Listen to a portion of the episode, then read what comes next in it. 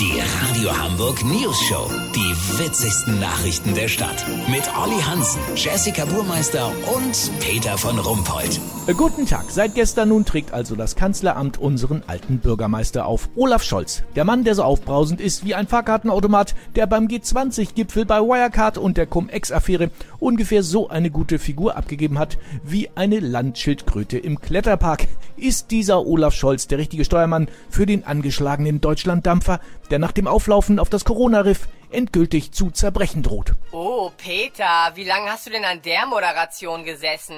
Gar nicht, hat der Praktik geschrieben. Der Süße mit den Grübchen, Finn Ole. Ja, ich glaube ja.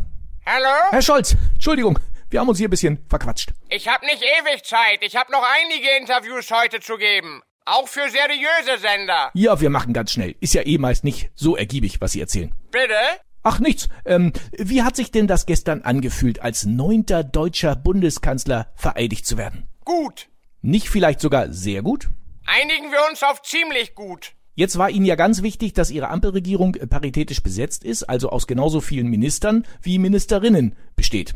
Das ist richtig. Robert Habeck und Christian Lindner war das auch sehr wichtig. Ja, aber auf der ersten äh, Bundespressekonferenz äh, saßen dann genau die von Ihnen gerade angesprochenen und Sie, also nur Kerle. Wie ist das zu erklären? Ach, das ganz einfach. Die Mädels haben für den anschließenden Umtrunk in der Küche ein paar Schnittchen vorbereitet. Ah, ah, ah. Ach, ja, natürlich. Hätte ich mir denken können. Vielen Dank, Olaf Scholz, und immer eine Handbreit Impfstoff unterm Kiel. Kurznachrichten mit Jessica Burmeister.